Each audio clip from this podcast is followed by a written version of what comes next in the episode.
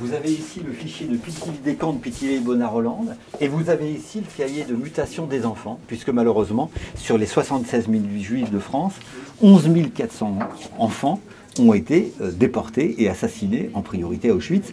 L'antisémitisme a de multiples visages et nous devons être implacables face à lui. Tels sont les mots de Valérie Pécresse.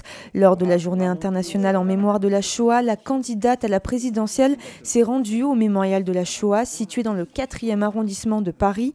Si elle s'est d'abord recueillie devant le mur des noms sur lequel est gravé les identités des 76 000 juifs déportés, puis dans la crypte pour y déposer une bougie, Valérie Pécresse s'est ensuite dirigée vers la salle des fichiers juifs entre 1940 et 1944 les fichiers des juifs arrêtés. C'est ça aussi qu'il faut bien comprendre, c'est qu'il n'y avait pas de, sur les grandes lois, il n'y avait pas de distinguo. Elles touchaient tous les juifs, qu'ils soient français ou étrangers.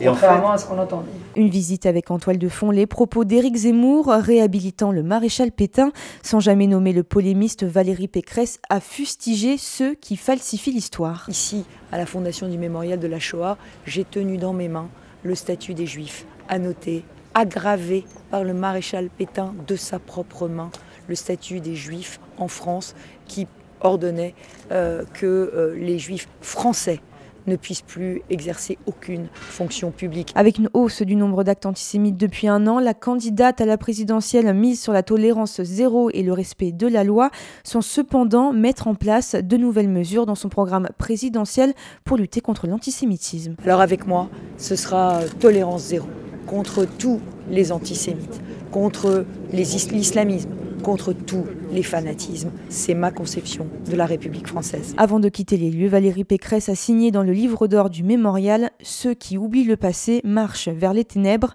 N'oubliez jamais pour ne jamais reculer. Églantine Delalleux au mémorial de la Shoah pour RCJ.